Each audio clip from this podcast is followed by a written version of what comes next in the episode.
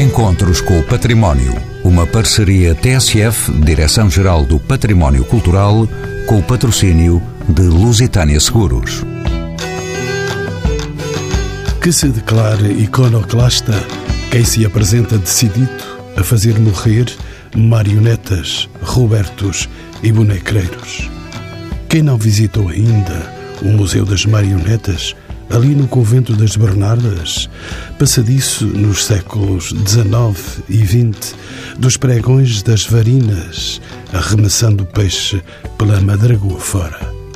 Não é fácil a vida destes seres, possuídos de força viral e vasta imaginação, um mundo de histórias, animado por ritmados movimentos, gracejando ou ribombando ódios felinos.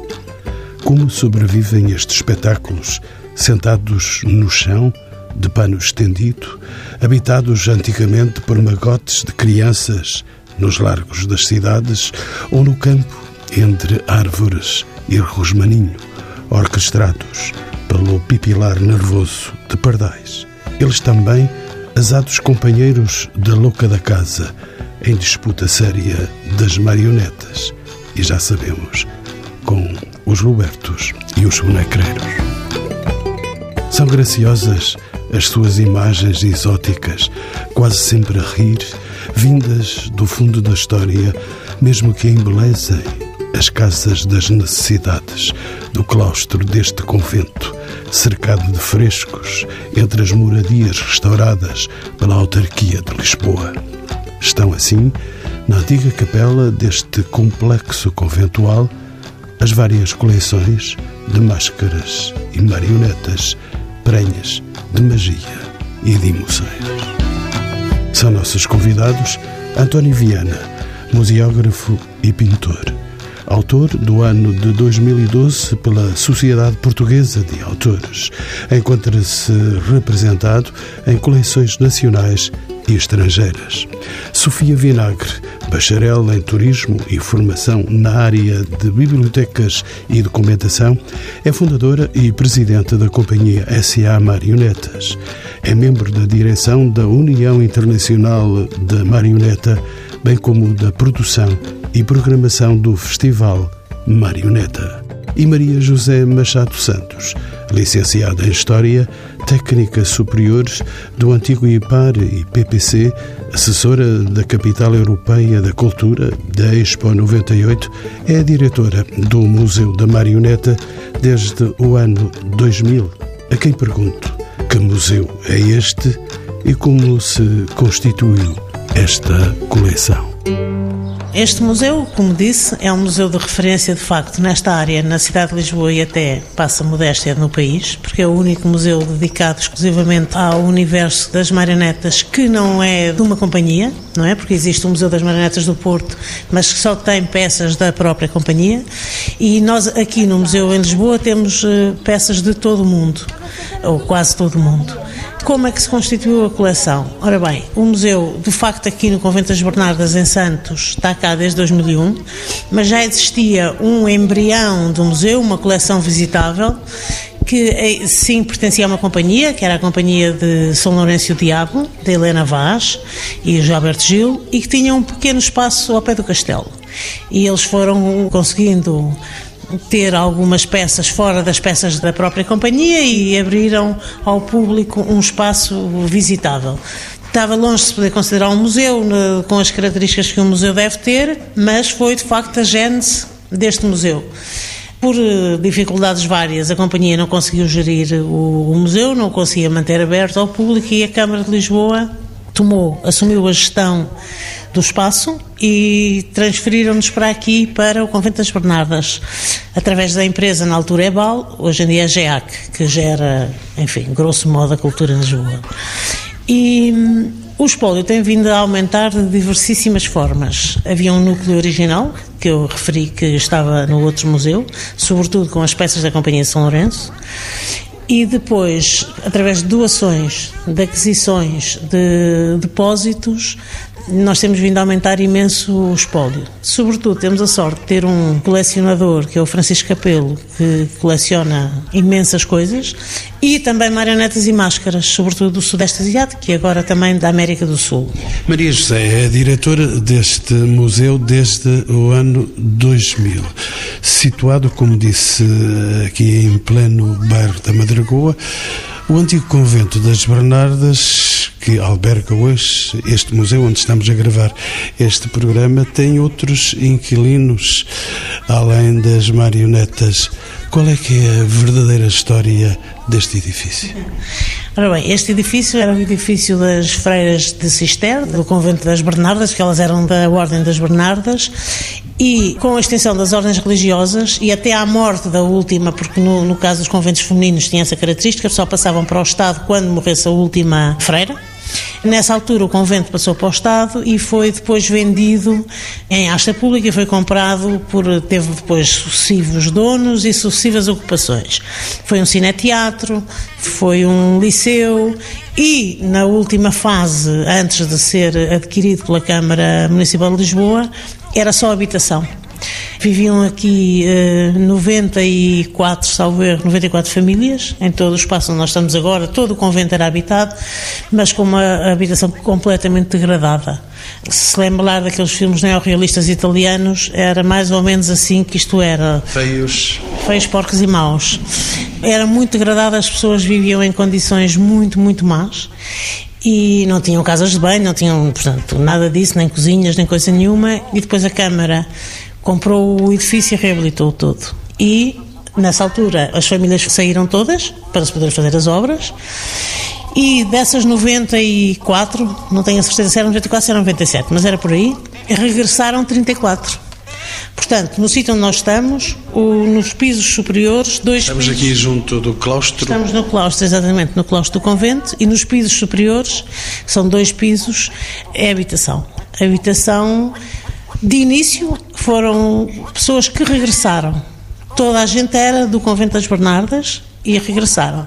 Depois, evidentemente, havia muitas populações idosas e foram falecendo e foram sendo albergadas outras pessoas que precisavam de alojamento. Hoje em dia há uma política um bocadinho diferente da Câmara, que é pôr os apartamentos que vão vagando no mercado condicionado de habitação, habitação sempre com rendas condicionadas, mas para haver uma mistura de populações e não ficar não ficarem estas populações idosas todas eh, como, enfim, um gueto é, um, é excessivo mas numa localização, eh, numa ilha. E então, eh, nessa altura, o museu deu-se a feliz coincidência, quando a Câmara comprou o edifício, deu-se a feliz coincidência de hum, estar vago a parte que nós ocupamos agora e então houve a transferência do Museu do Castelo para aqui. Os habitantes são bons vizinhos das marionetas.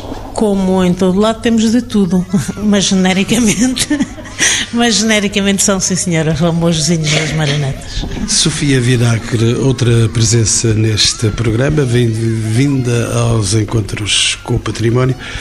Como sabe, como ninguém, o Teatro das Marionetas é eh, tido como entretenimento para crianças, mas na realidade é assunto sério com admiradores eh, de todas as idades e um repertório muito diversificado. O que é que representa hoje o Teatro Marionetas em Portugal? Sofia Vinagre. Bom, eu penso que o teatro de marionetas já lá vai o tempo em que era exclusivo para crianças.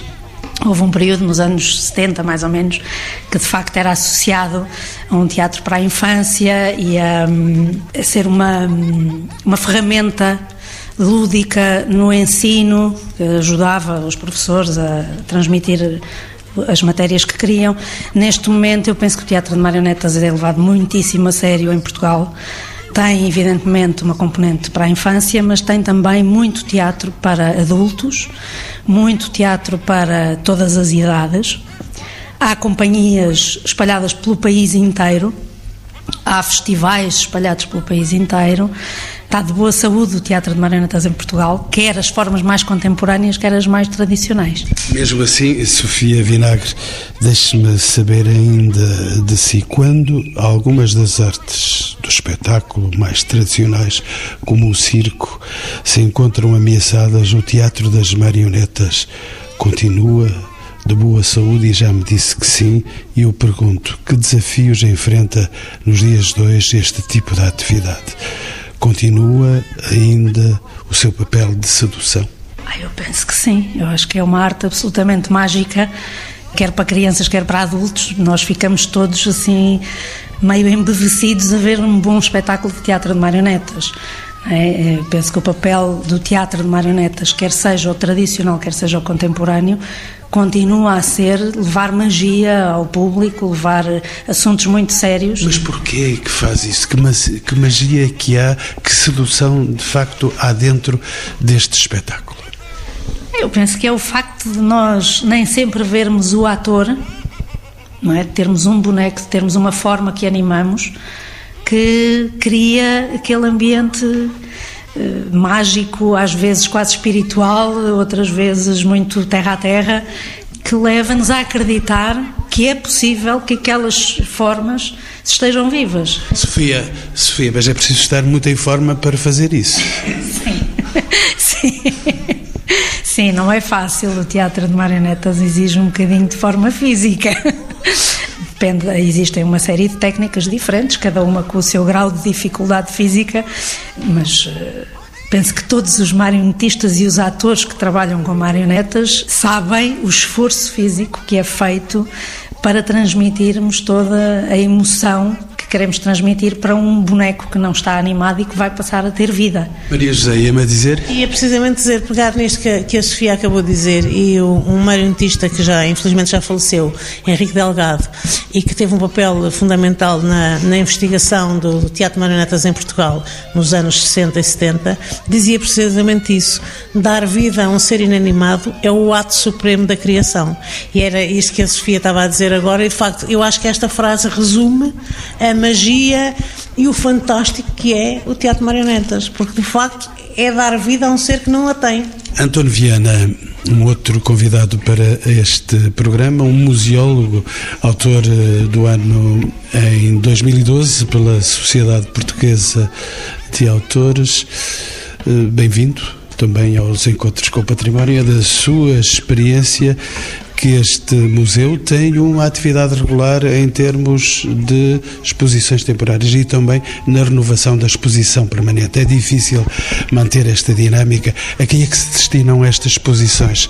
António Vieira. É, eu vou começar por retificar uma pequena coisa. Eu não eh, sou museógrafo, não museólogo. Acho que disse. Uma boa, é uma, eu disse museólogo, ah. não museógrafo. Mas ainda bem, ainda bem que me corres. Na realidade, o que se passa, eu tenho pouco a ver com as coleções diretamente, com o seu tratamento, com a sua saúde, entre aspas, ou seja, com a sua conservação e com o seu estudo, mas depois, por eh, convite já de há muitos anos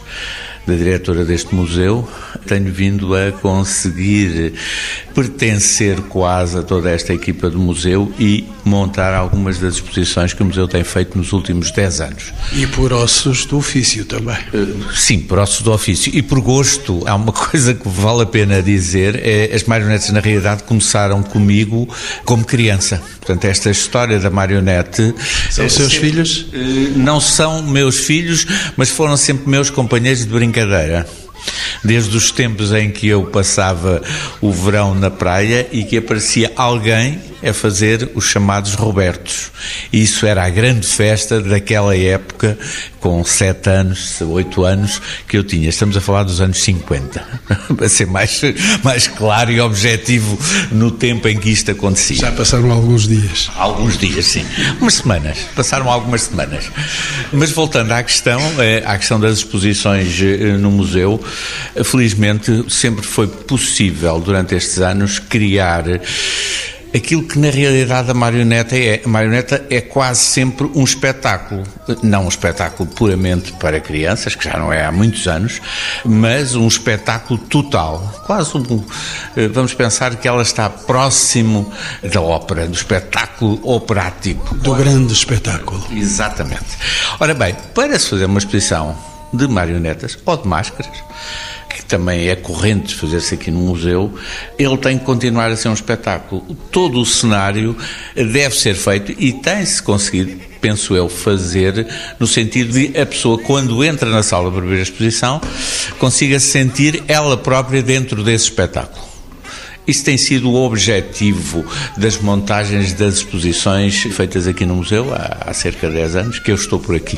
Maria José, volto a si, e isto é certamente do seu métier, eh, frequentemente executada com materiais perecíveis, a conservação das marionetas que compõem a vasta coleção deste museu traz problemas acrescidos. Que desafios se colocam na gestão e manutenção de um espólio tão específico? Não deve ser muito fácil. Não, não é fácil. Não é fácil porque os materiais, como referiu, são muito diversos e têm exigências particulares.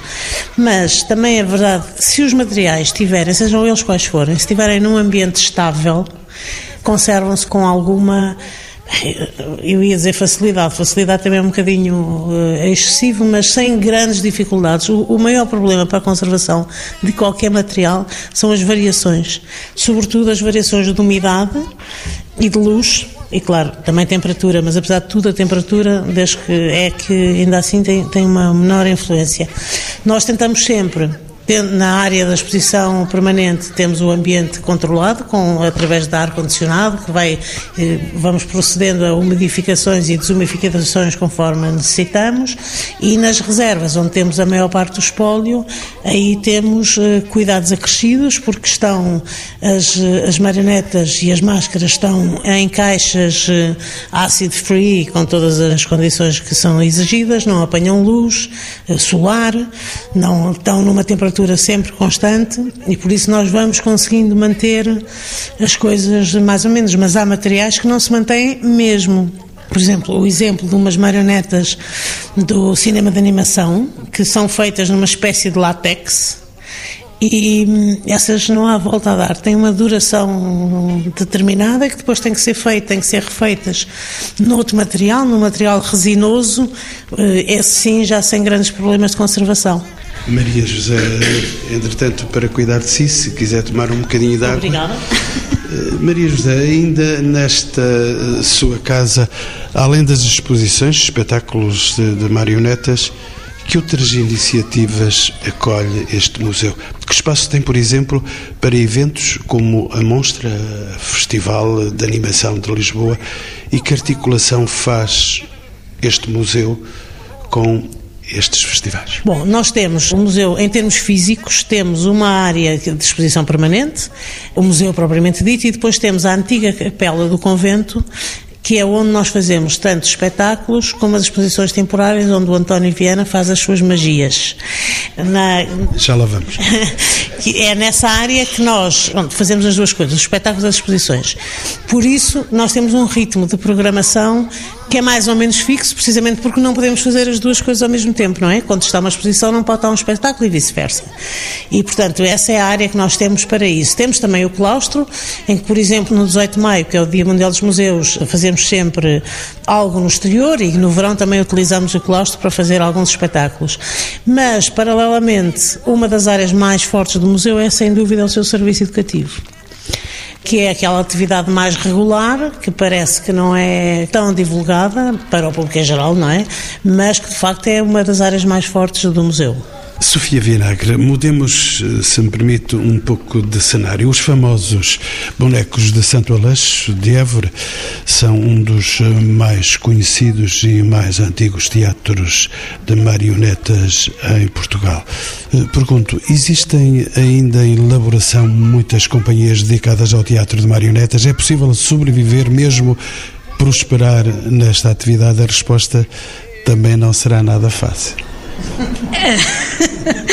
Não, não é muito fácil, porque se há casos em que sim, que são casos de sucesso e há uma série de companhias, quer tradicionais, com espetáculos mais tradicionais, quer as outras, que vivem exclusivamente do seu trabalho no teatro de marionetas, haverá outras que têm que complementar. Pronto, há imensos projetos que não são exclusivos de teatro de marionetas, porque por si só não chegam. Uh, no entanto, acredito que a longo prazo vai ser mais fácil, vai ser mais fácil e que teremos muito mais companhias a, a dedicarem-se em exclusivo ao teatro de marionetas. Uma mulher de esperança, Sofia Vinagre. Falemos agora dos tradicionais fantoches e Robertos. Há ainda vestígios eh, desses antigos Robertos que faziam as delícias dos mais novos? Ou a era da tecnologia e da realidade virtual anulou estas manifestações mais populares? Alguma coisa morreu? Não, felizmente não. Esteve em vias de desaparecer, esteve há uns anos. Esteve adoentado. Esteve muito adoentado, esteve muito mal, mas neste momento está de boa saúde e em franco crescimento. Existem já uma série de bonecreiros tradicionais que fazem o Teatro de Robertos, como é mais conhecido, um pouco pelo país todo, norte a sul. Alguns ligados a companhias, companhias de teatro de marionetas que têm, portanto, a estrutura já por trás eh, e que ajuda a que não desapareça porque não vivem exclusivamente deste, desta forma de teatro, não é? E tem vindo a aparecer ao longo dos anos, portanto, desde final dos anos 80, princípio dos anos 90, têm vindo a aparecer mais pessoas interessadas em recuperar esta forma de teatro tradicional, o que é maravilhoso. Penso que neste momento devemos ter uns 10, 12 fantocheiros a fazer o Teatro de Roberto em Portugal, inclusivamente uma mulher. Em breve a segunda estará aí. Seja bem-vinda, claro. Mas eh, para onde é que andam que ninguém os vê? Deixa-me perguntar assim. Pelo país todo, onde é que vocês andam? Bom, temos uh, executantes do Teatro Dom Roberto no Porto, em Lisboa, em Alcobaça, Vamos ter. Onde está a chegar, aliás? Onde estou a chegar, exatamente. temos no Algarve, temos uh, em Santa Maria da Feira. E, e lá para o interior? Uh, para o interior, deixe-me cá ver, deixe-me cá ver para o interior. Temos. Não, por acaso, por acaso é mais na faixa litoral que temos os fantocheiros tradicionais. Uh, no interior não temos. Não me diga que no interior não se fazem fantochadas. Temos, temos fantochadas, temos teatro de marionetas a sério, mas eh, é, é, curioso por acaso que a maior parte das companhias estejam situadas na faixa litoral, de norte a sul, mas na faixa litoral. Aliás, como muitas outras coisas neste país. Sim. Infelizmente vamos assistindo à mudança de quase tudo para o litoral e é importante que se recomece a voltar ao interior. A Dona Viana, o que é que me diz desses bonecreiros? Um mundo em miniatura, é isso? Deixe-me perguntar-lhe quem são hoje, no século XXI, os artistas e criadores das marionetas? Aqueles que, que eu tive a oportunidade de me cruzar ao longo do tempo, e já agora faço uma referência, acho que fizemos aqui uma exposição em 2016, não foi? Foi. É, só voltando um pouco atrás à conversa sobre a divulgação ou não dos bonecreiros, aconteceu uma coisa extraordinária. Foi feita aqui no Museu da Marionete uma exposição só sobre os chamados fantoches Robertos, e eu reparei numa coisa, eu acho que eles não estão mortos, como dizia a Sofia, não estão nada mortos, porque no meio da exposição foi colocado um teatro e de vez em quando vinha uma representação. Um dos grupos vinha à exposição, dava-lhe vida fazendo uma representação de uma peça. E foi tão extraordinário porque foram colocados uns bancos e a rapaziada, desculpa o termo, mais pequena, aderiu de uma maneira extraordinária. Sentava-se e, como no meu tempo de 18 anos de idade na praia, eu verifiquei que eles sentavam-se e ficavam agarrados como eu fiquei há 50 anos atrás. E isto é extraordinário. Portanto, eles não morreram, continuam a ter o, o, seu encanto. E foi com grande alegria, porque eu sempre tive uma, uma relação muito próxima com este tipo de peças. Eu também gostei no passado, não com o intuito de marionetes, mas de fazer pequenos bonecos. Isso foi, foi acontecendo depois pela vida fora. Mas percebi que havia muitos bonecreiros a viverem, a, a fazerem aquele trabalho que eu tinha visto. E, e conto aqui também um outro pormenor que tem, alguma graça.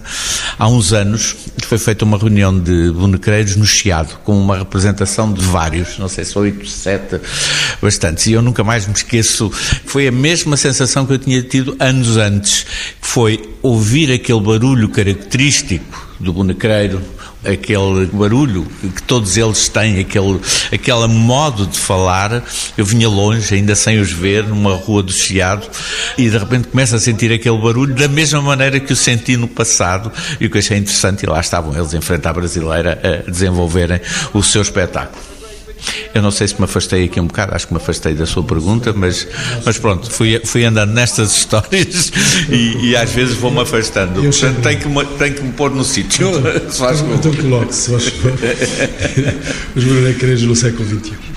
Os bonecreiros no século XXI, o que eu assisti é que o espetáculo, mantendo a tradição, mantendo todo aquele tradicionalismo, todas aquelas histórias que eu já conheço e todos nós conhecemos, do, sempre com aquelas figuras marcantes do barbeiro, do touro, todas aquelas figuras principais que faziam esse teatro, eles hoje vão encontrando uma outra forma e não mudaram muito a linguagem, mas eu acho uh, que ela vai sobrevivendo pela maneira que estas pessoas mais jovens hoje fazem os espetáculos. São elas próprias, a sua formação permite-lhes não perder a tradição, mas ter uma outra apresentação e uma outra maneira de fazer o espetáculo. É o que eu me parece, não é? É a minha Sofia opinião. Vinagre, o espetáculo não pode parar eh, e sabe por experiência própria e até vou alinhar consigo já uma proposta para final de programa, mas se, se os resultados são no final do, do jogo. O espetáculo, estava a dizer que o espetáculo de facto não pode parar. O teatro de marionetas, nas suas eh, cambiantes, existe um pouco por todo o mundo e ultrapassa fronteiras e barreiras sociais. Também isto já não é novidade na nossa conversa. Que expressão têm eh, os diversos festivais nacionais e internacionais que se realizam em Portugal e um pouco por todo o mundo? Podemos considerá-los como uma prova da vitalidade desta arte? Sofia Vinagre, estes teatros eh, das marionetas estão ainda a dar cartas? Estão, sim, e a prova disso é a quantidade de festivais e mostras e eventos que, que existem no país. Eh, a maior parte neste momento já são internacionais, Portanto, para além de convidarem as companhias que existem em Portugal, trazem companhias de fora. Vai havendo muita coisa também em formação, vão fazendo pequenas formações, que é extremamente importante, porque a nível de ensino secundário e terceiro grau não existe muita coisa relacionada com o teatro de marionetas em Portugal. Existe apenas um curso. Não existe muita coisa relacionadas com as marionetas em Portugal? É, o, ensino, o ensino superior, o ensino superior apenas tem uma pós-graduação ligada ao teatro de marionetas. Portanto, não há um curso específico onde se possa aprender técnicas, expressões aqui em Portugal. Alguém tem que ouvir, com certeza, o que está a Sofia Vinagre a dizer. Eu espero que sim, espero que sim. houve, houve um mestrado em Évora que infelizmente acabou, portanto, Existem vários cursos de teatro, teatro de ator, mas depois com a componente do teatro de marionetas não existe. Existe apenas uma pós-graduação. E faz falta, portanto, os festivais acabam também por ter essa componente formativa trazem normalmente companhias estrangeiras que dão formação, projetos estrangeiros e projetos nacionais que dão formação, e isso contribui bastante para a vida e para a saúde do teatro de marionetas em Portugal.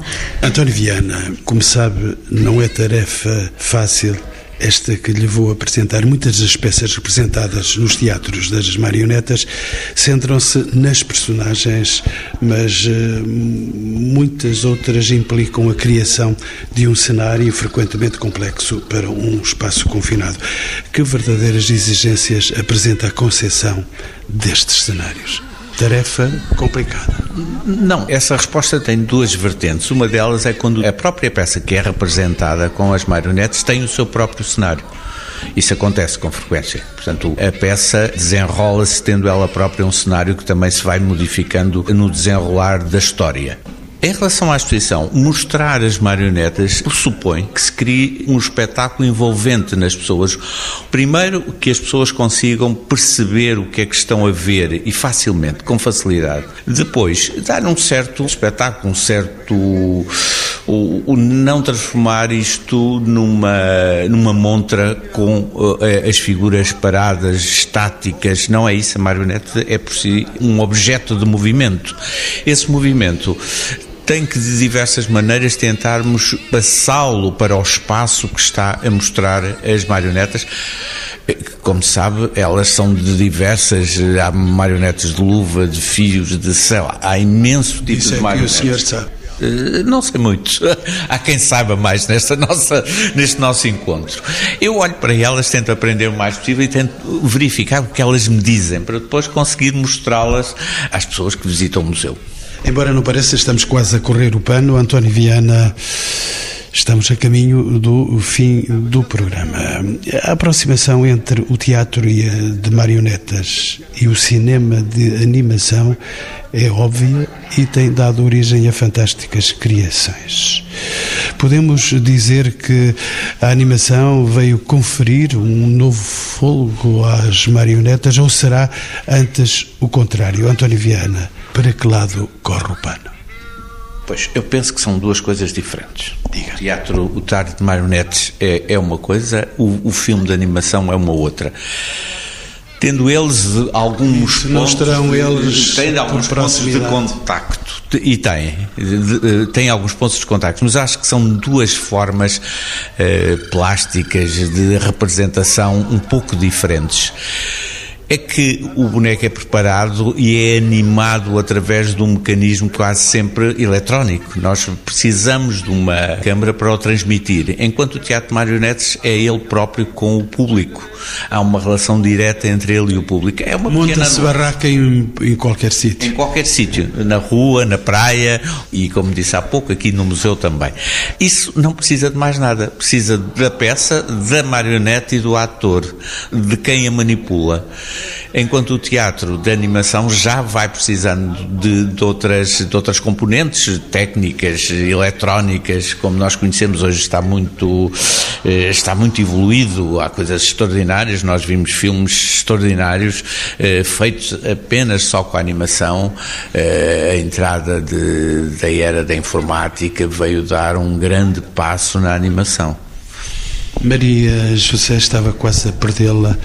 Eh, Diga-me lá o aumento exponencial de, de turismo e de turistas que se verificou nos últimos anos na cidade de Lisboa afetou o movimento do museu. Pergunto, quem é que visita este espaço? Os portugueses e os lisboetas em particular conhecem o Museu da Marionete aqui para Santos?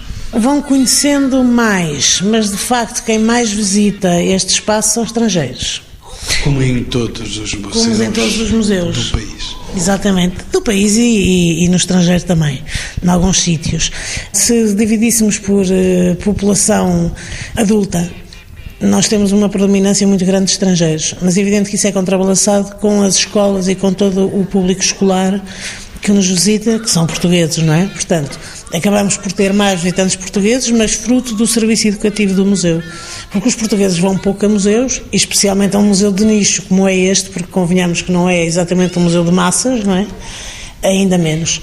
Mas vai-se notando cada vez mais, eu acho que isso é fruto do trabalho que nós temos desenvolvido, sem dúvida, do trabalho todo que as companhias eh, de teatro de marionetas vão desenvolvendo, porque, como dizia a Sofia, cada vez há mais e melhores, e, portanto, tudo isso concorre para que o teatro de marionetas seja visto de uma outra forma, seja mais prestigiado do que era aqui há uns anos, não é?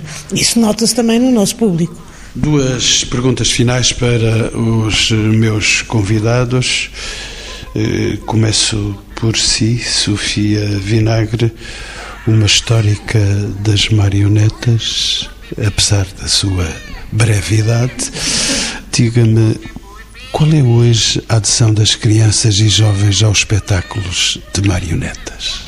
Ah, bom, isso não é muito fácil de responder, não é? qualquer criança, qualquer eh, criança e adulto fica, por experiência própria, fica maravilhado com o teatro de marionetas.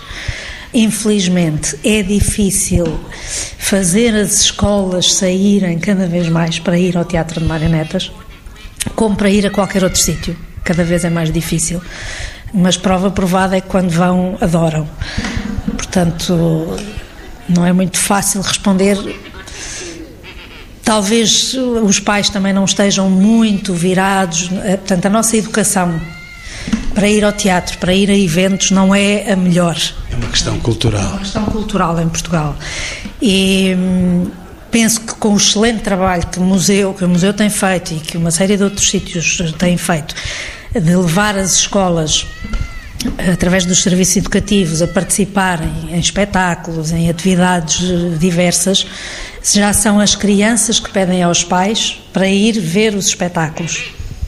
É, portanto, penso que nas próximas gerações já haverá mais adesão porque é de pequenino é que se começa, não é? E estando a incutir este bichinho nas crianças, daqui a uns tempos, quando forem eles os pais, já será se calhar o contrário, já, já serão eles de livre e espontânea vontade a querer ir e levar os seus filhos ao teatro de marionetas e aos museus, e, enfim, à cultura em geral. É? Sofia, aceita um desafio que eu lhe posso colocar? Como é que dizia em linguagem de marionetas eh, isso de convidar as crianças a virem ver o museu e a convidar os pais para as acompanharem e não as deixarem perdidas aqui no bairro de Santos? Como é que diria e que, que linguagem utilizava? Vamos montar a barraca? Oh, diabo! Eu não tenho palheta. Normalmente aquela voz tradicional dos Robertos é feita com uma palheta, que é um instrumento em que se põe na boca e que provoca aquele som característico. Mas supondo nós que uh, a Sofia é capaz de fazer uh, sem palheta, utilizando a sua palheta, como é que quer dizer? Oh diabo! Tal terral, tal tal. que é característico dos Robertos, não é? Sei lá, eu não sei imitar a voz de palheta, muito sinceramente, porque é muito difícil, é uma voz muito estridente. Não há, não há palheta aqui próximo? Não. Há um executante aqui próximo, mas não trouxe a palheta. Não, é, é... Mas que linguagem é que é utilizada? É uma linguagem própria, é, é um, um circuito de comunicação específico. Não, exatamente. Aquele, aquele som é produzido. Uh, portanto, as pessoas, quando têm a palheta na boca, o executante, tem que segurar a palheta no céu da boca com a língua. Portanto, fica com os movimentos reduzidos, não é? Portanto, uhum. as palavras que também consegue dizer também não são, eh, não, não tem o léxico todo à disposição, não é? Portanto, usa mais palavras com R's porque ficam mais, são mais projetadas pela palheta sei lá, eh, nem sei muito bem como é que lhe é de explicar isto, porque de facto é, é eu não sou executante do Teatro Dom Roberto, eu, eu pessoalmente. Uh, sei como é que funciona, mas não sou executante. E, e, sei que é difícil, é muito difícil conseguir falar com as palhetas na boca, exige muito trabalho, muito ensaio, tem uma técnica específica. Por isso é que também é difícil que haja tanta gente a fazer teatro Dom Roberto. Tem mesmo que querer fazer porque é difícil aprender a falar com a palheta e, e, é uma das características mais marcantes deste tipo de teatro, não é? Aquele som estridente.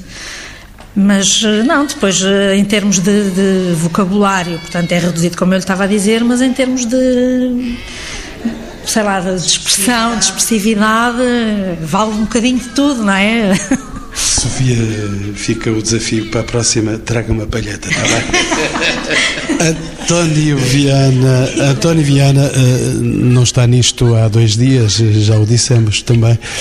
Qual poderá ser o futuro dos espetáculos de fantoches, de Robertos e de marionetas?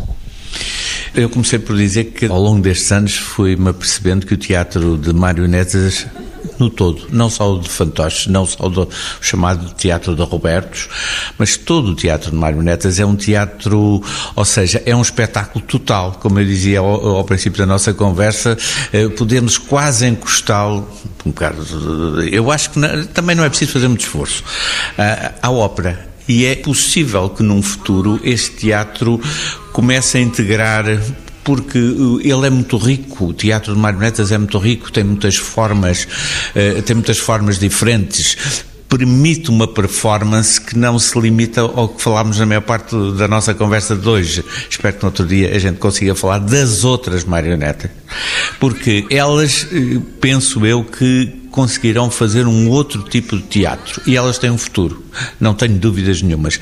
Não será eh, aquele, aquilo por onde nós começámos, que era um teatro para uma faixa etária baixa, portanto, para crianças, mas cada vez mais, porque lá fora isso acontece, é para adultos. E é um teatro de adultos. Maria José Machado Santos, sempre diretora deste Museu das Marionetas. O futuro saiu dos eixos? Pergunto, não há morte para as marionetas e para este museu? Não há garantidamente. Pelo menos para as marionetas não há garantidamente. E para o museu, sinceramente, espero que também não. não, não há, nada indica que, que não há nenhuma morte anunciada. E os espetáculos de marionetas, como já foi aqui subejamente referido, não estão de todo em todo a morrer, estão a renascer, a renascer não, porque elas já, já nasciam, mas estão a crescer, e para isso também contribui um esforço que todos os, e agora focando-nos essencialmente sobre o Dom Roberto outra vez, o Teatro Dom Roberto, um esforço que o museu, eh, juntamente com todos os bonecreiros que fazem Teatro Dom Roberto, temos levado a cabo, que é a inscrição do Teatro Dom Roberto na lista do Património Material Nacional. E o que o António referiu sobre os Robertos no Chiado, foram já duas maratonas de Robertos que nós, museu, levámos a cabo, em que convidamos todos os que fazem bonecreiros e temos, os que fazem bonecos, desculpe, e temos vindo a assistir a um crescimento, de facto, dos intervenientes. Portanto, com a divulgação desta arte em específico, uma vez que nos centramos aqui mais sobre o Teatro Dom Roberto, tem vindo a aumentar. E, como a Sofia dizia, há uma, mais uma mulher de uma companhia de teatro que, que já existe há uma série de anos, que este ano começou uh, e lançou-se a si próprio o desafio de fazer o Teatro Dom Roberto, que imagino eu, que eu não pratico, não pratico, mas que seja de facto mesmo muito difícil, deve ser, é muito duro em termos físicos, uma pessoa vê quando eles acabam de fazer um espetáculo e eles estão cansados, é mesmo fisicamente, fisicamente duro. E eu, eu, por todos estes motivos, eu acho que é um bocado o amor que todos nós temos por isto, que faz com que vamos, vamos levando isto para a frente e vamos garantidamente no bom caminho. Eu acho que o futuro é risonho para o Teatro Marionetas. E, francamente, se Marionetas é um nome feminino, por que é que não vêm mais mulheres para as marionetas? Ah, ah, mas não há, é no Teatro Dom Roberto. São coisas distintas. Porque marionetistas há muitas. Claro, há sempre mais homens, mas isso é como em todo lado. Vai demorar. mas, mas no Teatro Dom Roberto é que realmente só há duas.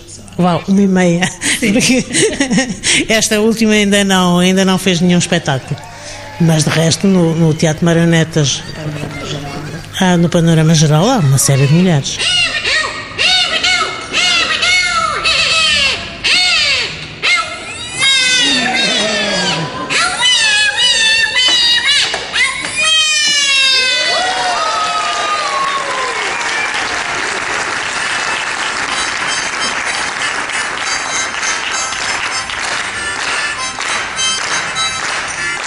Encontros com o Património. Uma parceria TSF, Direção-Geral do Património Cultural, com o patrocínio de Lusitânia Seguros.